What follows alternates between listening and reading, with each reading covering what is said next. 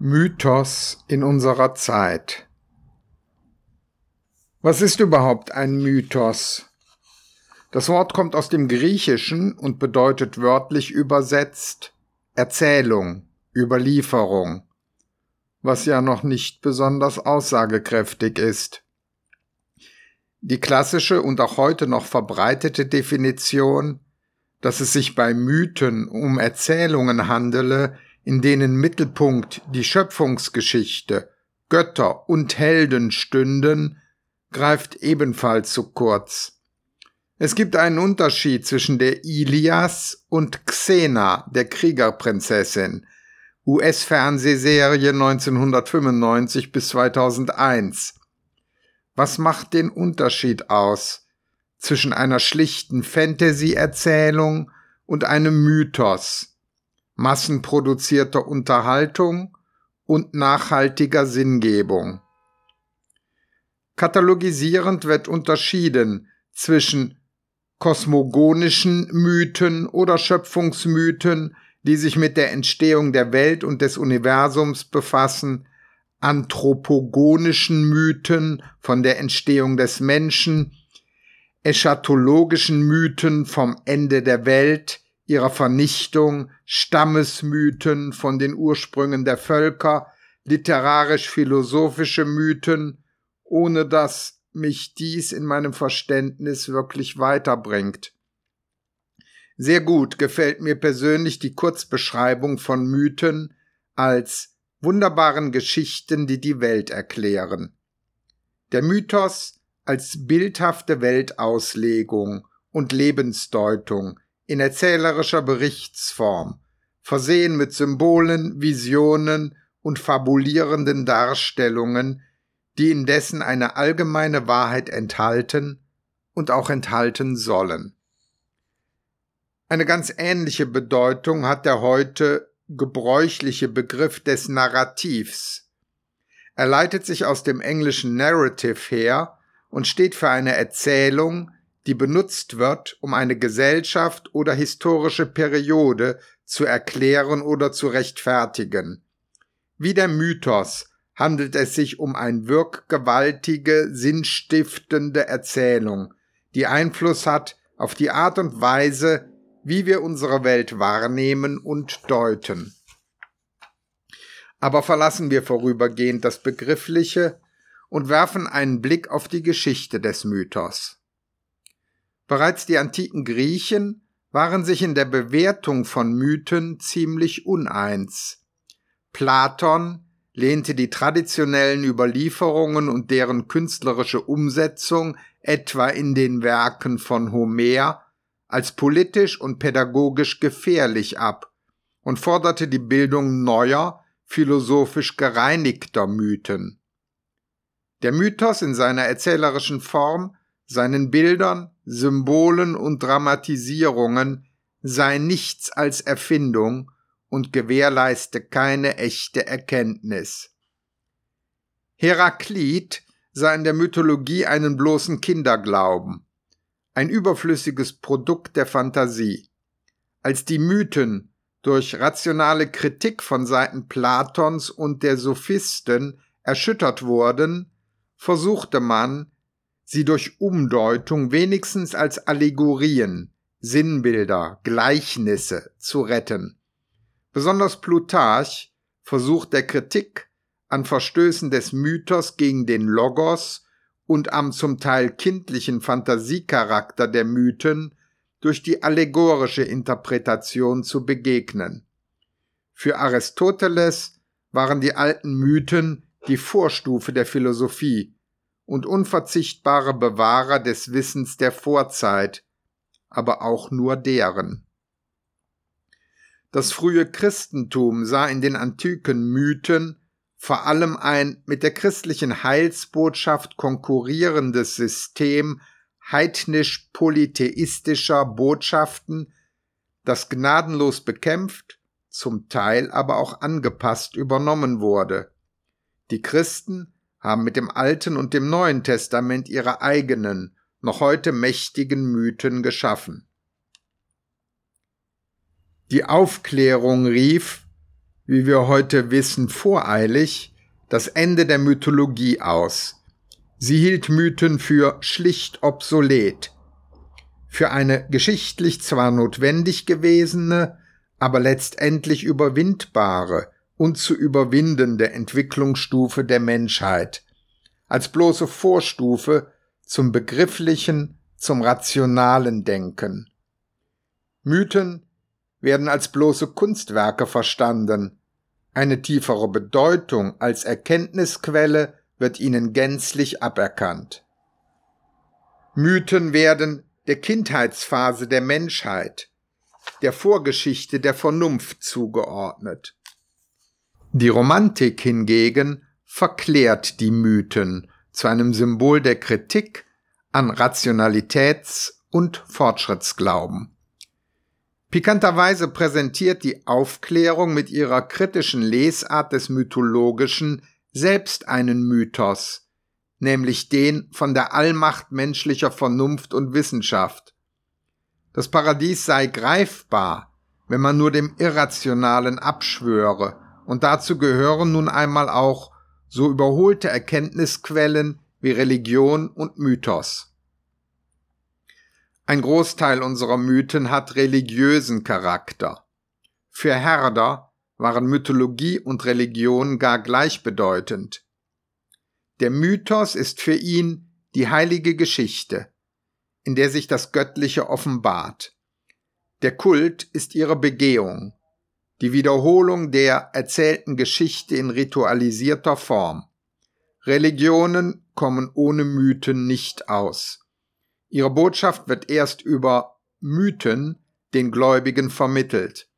Versucht man aus den Glaubensinhalten einer beliebigen Religion die mythischen Grundbestandteile herauszulösen, bleibt nur noch ein Schattenbild ihrer selbst zurück. Was ist etwa das Christentum ohne den Mythos von Jesus Christus? Der Mythos tritt häufig in Kombination mit historischen Begebenheiten auf, baut auf ihnen auf, sie erhöhend, sozusagen mythisierend.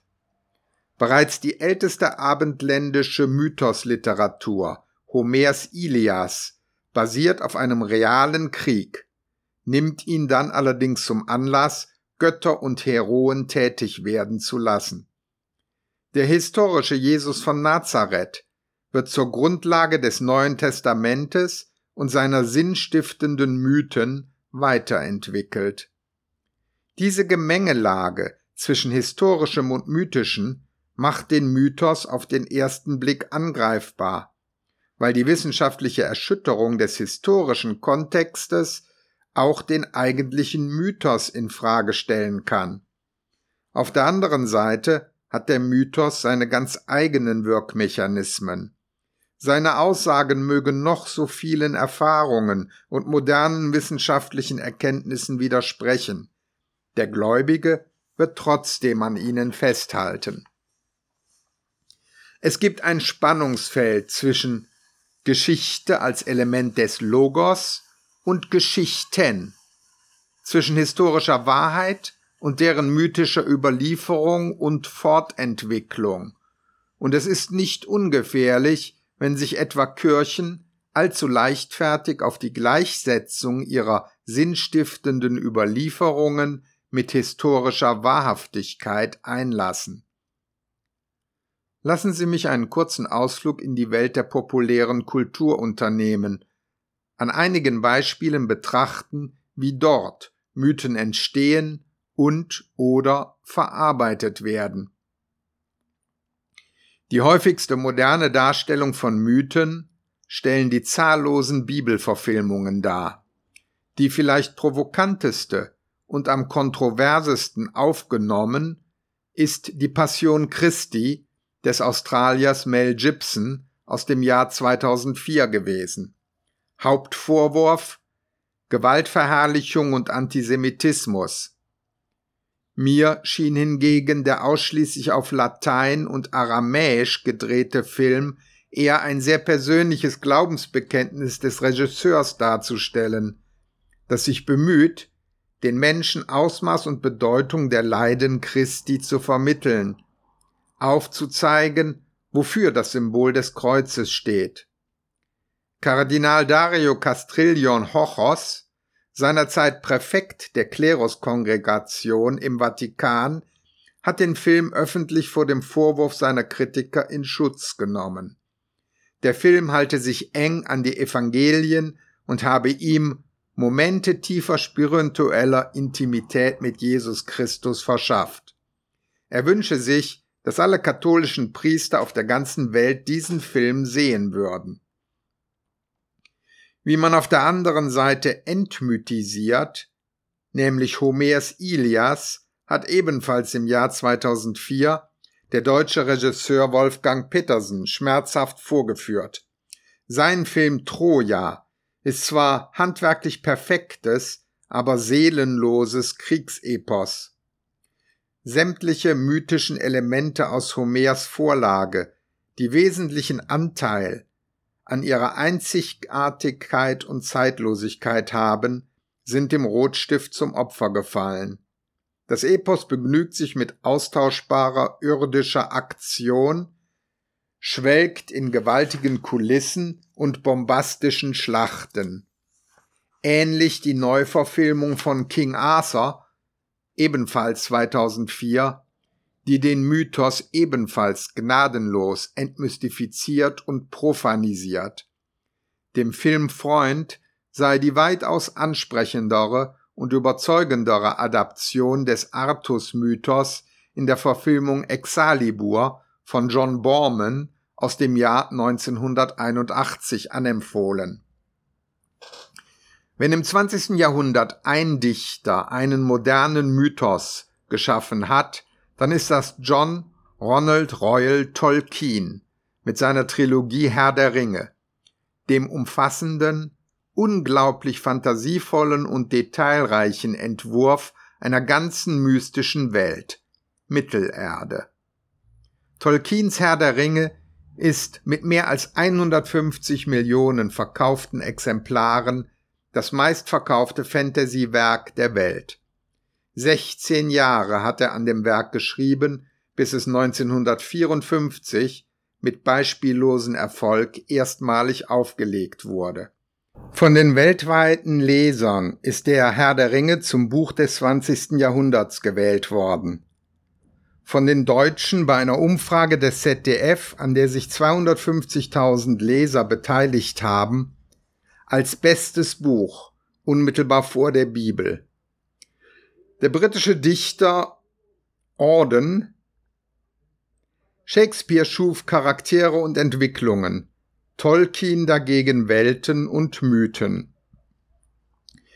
Der Neuseeländer Peter Jackson hat die Trilogie 2001 bis 2003 in seiner Heimat kongenial verfilmt.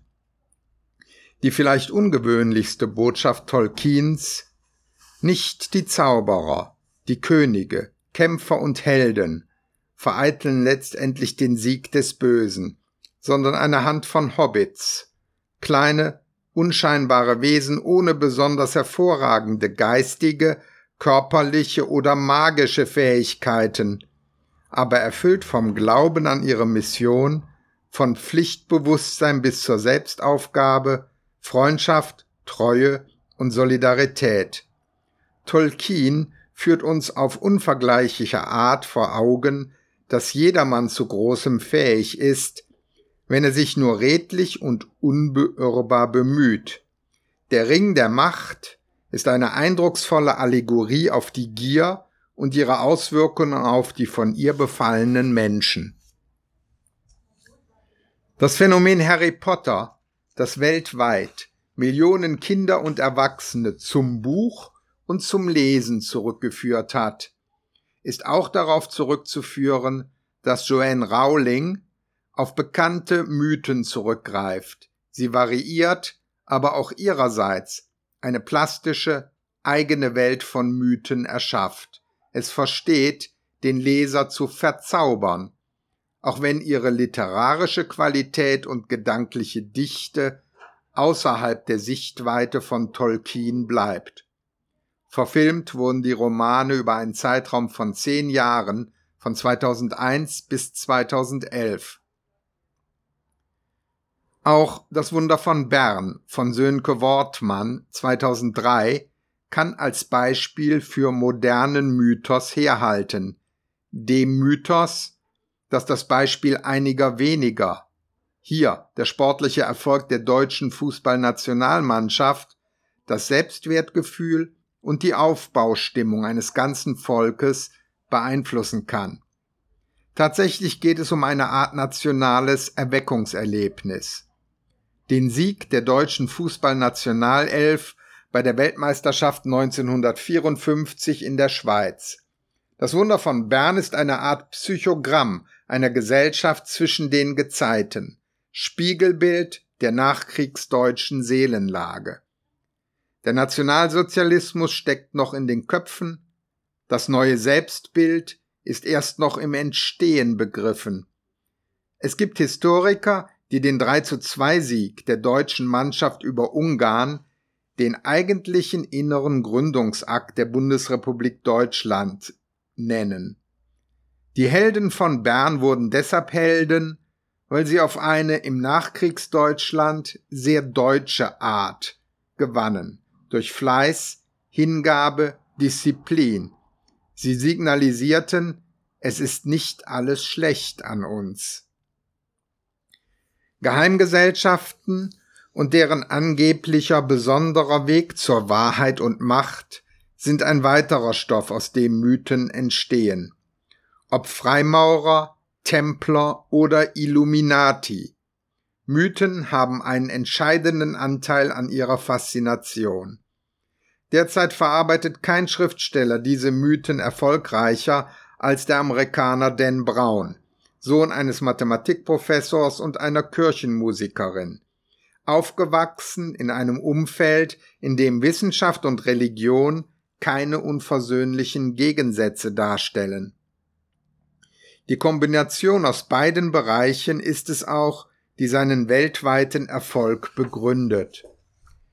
Die katholische Kirche, der Vatikan, geheime Bruderschaften, die Freimaurer, sie bestimmen die Romane Illuminati 2003 das Sakrileg 2004 und das verlorene Symbol 2009.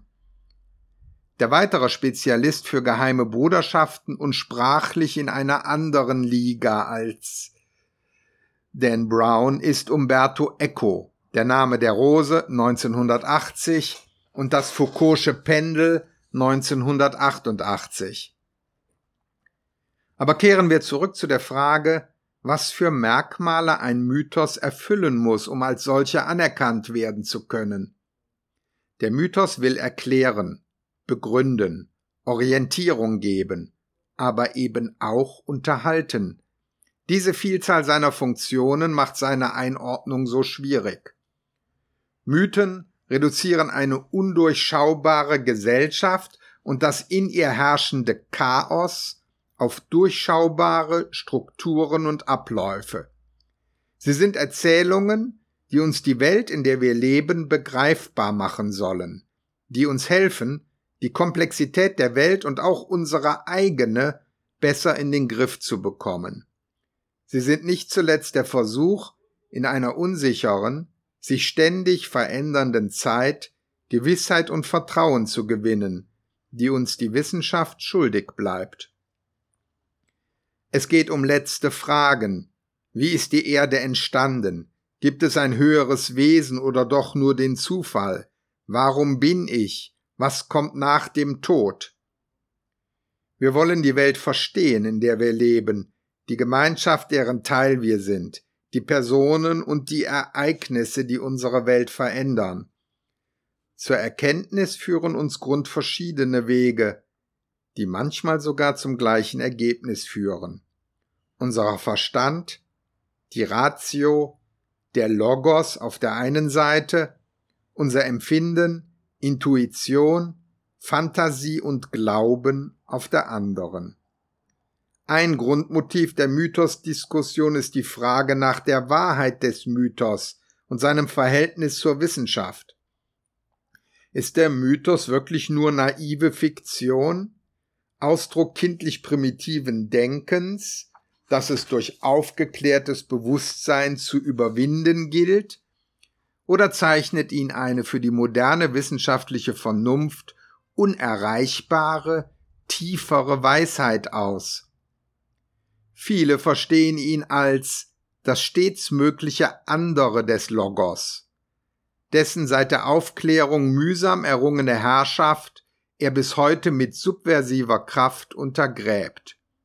Der Mythos erscheint vielen als das in einer entzauberten Welt lebensnotwendige Korrektiv rationalen Denkens, als ernsthafte Alternative und attraktives Sinnangebot zu Versachlichung und Verwissenschaftlichung unserer Welt. Sein Wirkungspotenzial ist auch in modernen Zeiten ungebrochen. Der Mythos steht im ewigen Gegensatz zur Wissenschaft. Mythen sind Überlieferungen, Geschichten, die uns die Welt, ihr Sein und ihr Werden erklären sollen, uns die Furcht vor dem Unbekannten und Ungewissen nehmen sollen. Überlieferungen, die häufig dem Kampf von Gut und Böse gewidmet sind, Orientierung sein sollen für unseren eigenen Weg, alt, nachhaltig und weitgehend veränderungsresistent. Mythen haben eine hohe kollektive Suggestionskraft.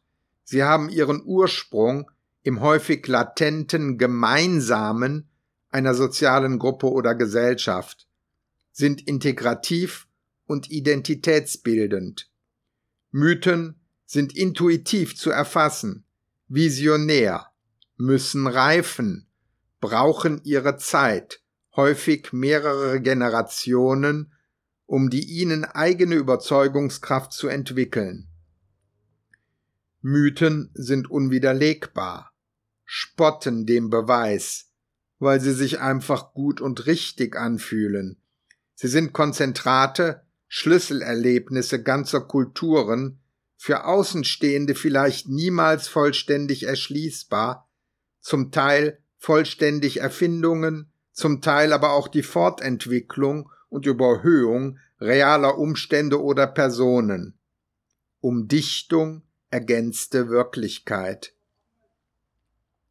Dem Mythos wohnt eine besondere inhaltliche wie gestalterische Überzeugungskraft inne, die eine Vielzahl von Menschen im Inneren berührt, ihnen Wege weist, sie verzaubert.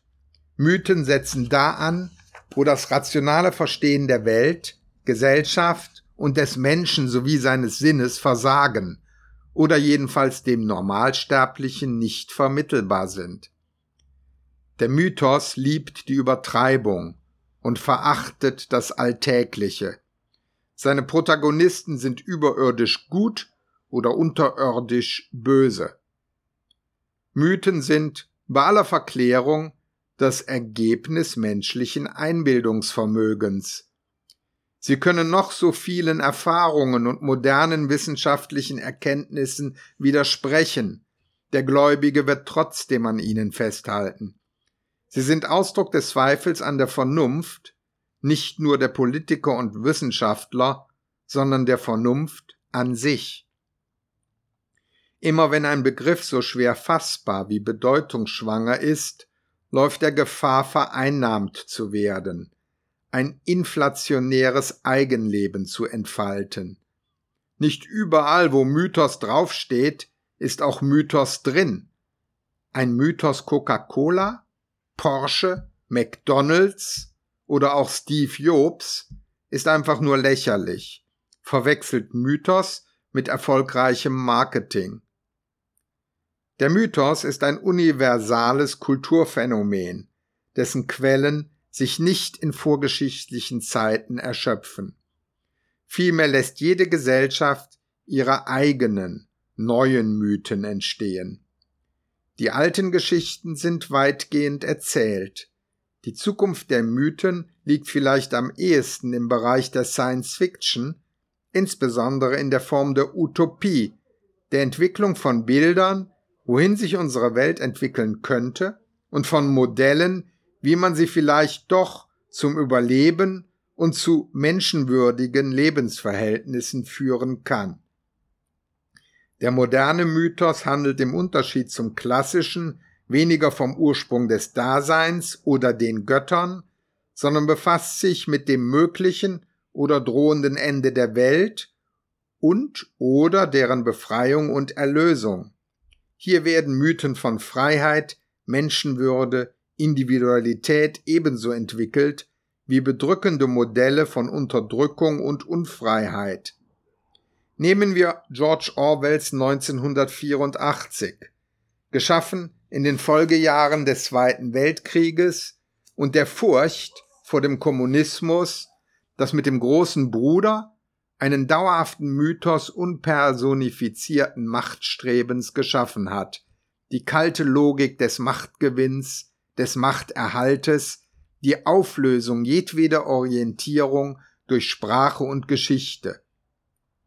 Oder Ridley Scotts Film Prometheus aus dem Jahr 2012, der die verzweifelte Suche des Menschen nach einer wissenschaftlichen Verifizierung des Mythos von einem Schöpfergott erschreckend neue Aspekte abgewinnt. Die Überzeugung, das unaufhaltsame Fortschreiten der Menschheit zur Rationalität bewirke die totale Entmythologisierung, darf als gescheitert angesehen werden. Unser Glauben an den Fortschritt der Wissenschaft, an Technik, Zivilisation ist erschüttert und öffnet immer wieder aufs Neue die Sichtweise des Mythos. Jede Antwort, die die Wissenschaft erschließt, führt zu neuen Fragen.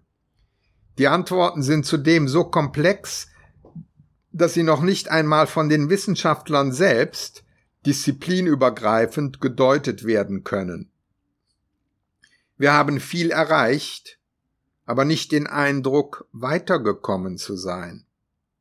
Unsere Umwelt, politische und wirtschaftliche Systeme, die Finanzmärkte haben ein Eigenleben entwickelt, das selbst Fachleute nicht mehr entschlüsseln können. Wir sind weniger Gestalter als Spieler, und zwar Spieler um den denkbar höchsten Preis, die Zukunft. Viele Menschen resignieren am Unbegreiflichen, schaffen sich ihre Erklärungen jenseits des Beweisbaren, rational Erfassbaren, nehmen Zuflucht zu Überlieferungen, Fantasien, zum Mythos.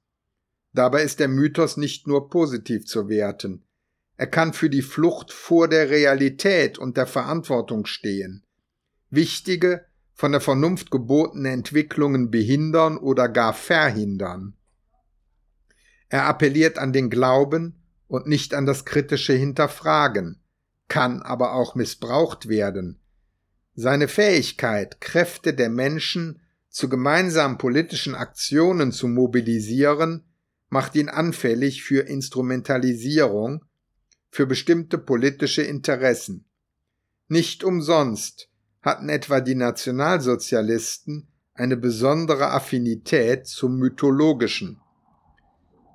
Man muss einen Weg finden, die positiven Impulse, die Mythen durchaus entfalten, zu nutzen, auf der anderen Seite das Entgleiten, das sich verirren in gefährlichen Ideen und Ideologien zu bekämpfen.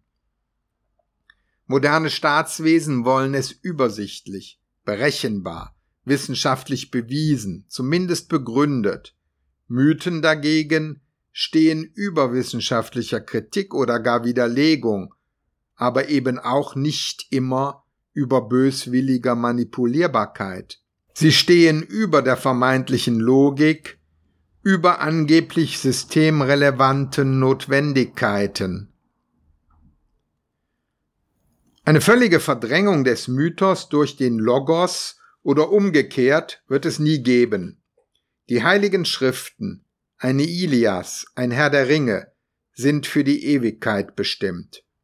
Wir können weder aus dem Mythos noch aus dem Logos alleine leben. Wir brauchen Mythen, Bilder, die uns erfüllen, aus denen Glaubensinhalte aufleuchten, die kein Logos zu begründen vermag.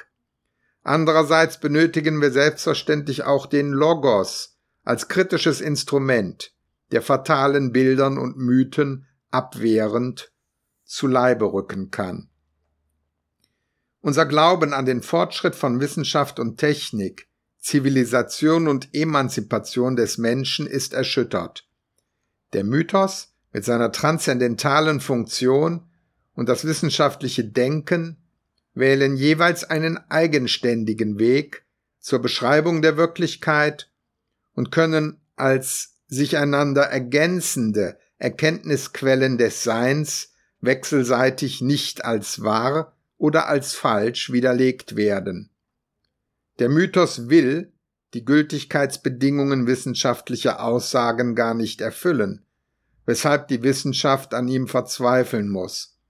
Im Übrigen erscheint aber die simple Gleichsetzung des Mythos mit dem Irrationalen und einfältiger Fantasie auf der einen Seite und der Wissenschaft mit der Welt der Vernunft auf der anderen Seite zunehmend fragwürdig und es ist kein Zufall, wenn heute mehr Wissenschaftler denn je etwa hinter dem Entstehen der Erde, hinter der Evolution eher ein göttliches Wirken vermuten als bloßen Zufall. Ist letztendlich die von der Aufklärung propagierte neue Welt der Freiheit, Gleichheit, Brüderlichkeit und Toleranz nicht selbst ein Mythos, wodurch der Kreis sich dann schließt. Der Mythos Freiheit, der so oft dem Streben nach Machtgewinnung, Machterhalt und Effizienz weichen muss, wie es Orwell drei Jahre nach dem Niedergang des tausendjährigen Reichs mit seinem Roman 1984 ziemlich einmalig auf den Punkt gebracht hat. Sollte nicht das Ziel sein, eine Art friedliche Koexistenz zu erreichen, zwischen Mythos und Logos. Was ist eine Welt ohne Ideale, Glauben, gefühlswahre Lösungen und Zielsetzungen, ohne Imagination und Zauber?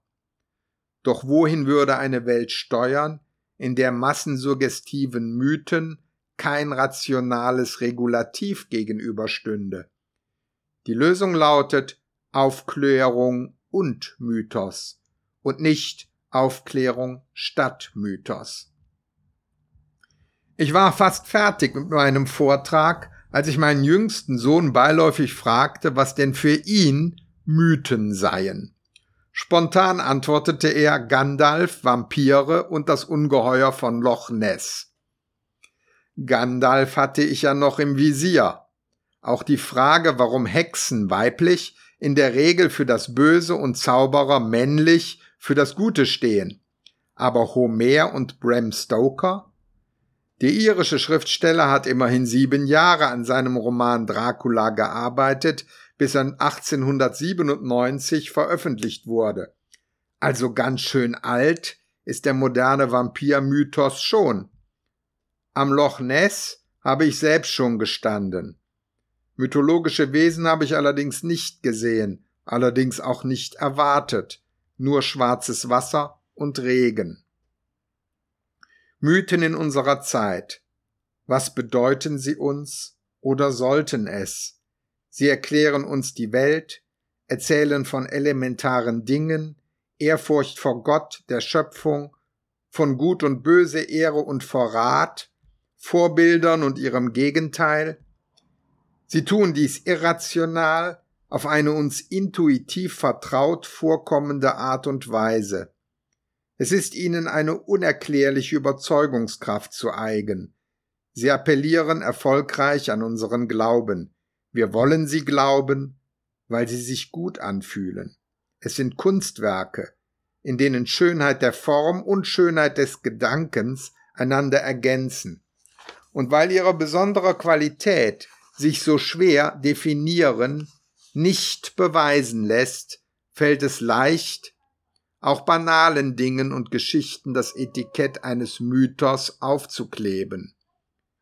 Sie sind meistens sehr alt, über Jahrzehnte oder gar Jahrhunderte gereift, Teil des kollektiven Bewusstseins, der narrativen Kultur geworden, von Generation zu Generation überliefert, bis sie sich in der Gesellschaft endgültig verankert haben.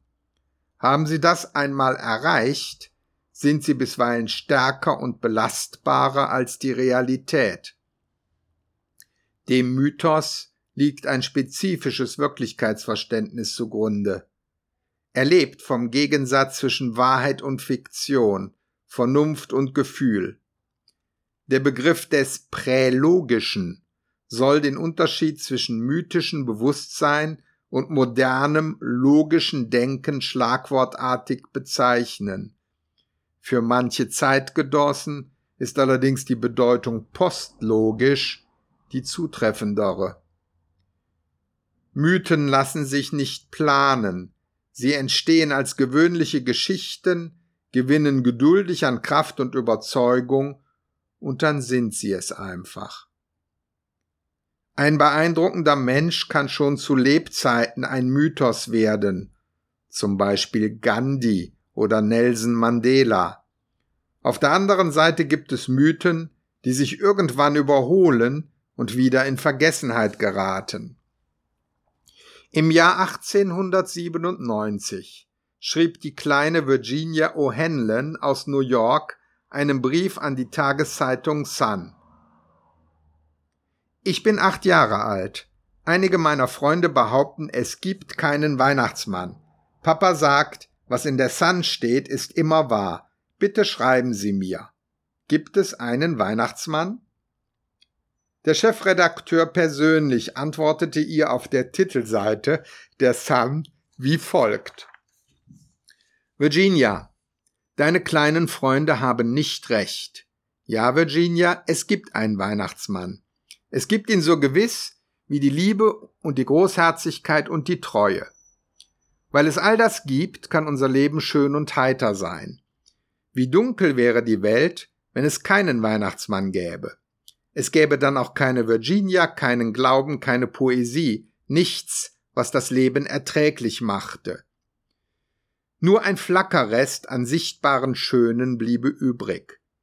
Aber das Licht der Kindheit, das die Welt ausstrahlt, müsste verlöschen. Es gibt einen Weihnachtsmann, sonst könntest du auch den Märchen nicht glauben. Ist das auch wahr, wirst du fragen. Virginia, nichts auf der ganzen Welt ist wahrer und nichts ist beständiger. Der Weihnachtsmann lebt und ewig wird er leben. Sogar in zehntausend Jahren wird er da sein, um Kinder wie dich und jedes offene Herz mit Freude zu erfüllen. Frohe Weihnacht, Virginia, dein Francis Church. Mythen transportieren schöne Gedanken. Sie vermitteln das Gefühl von Geborgenheit, von einer Welt, die in Ordnung ist. Der Chefredakteur will dieser Welt glauben. Er glaubt an sie, auch wenn dieser Glaube unvernünftig ist.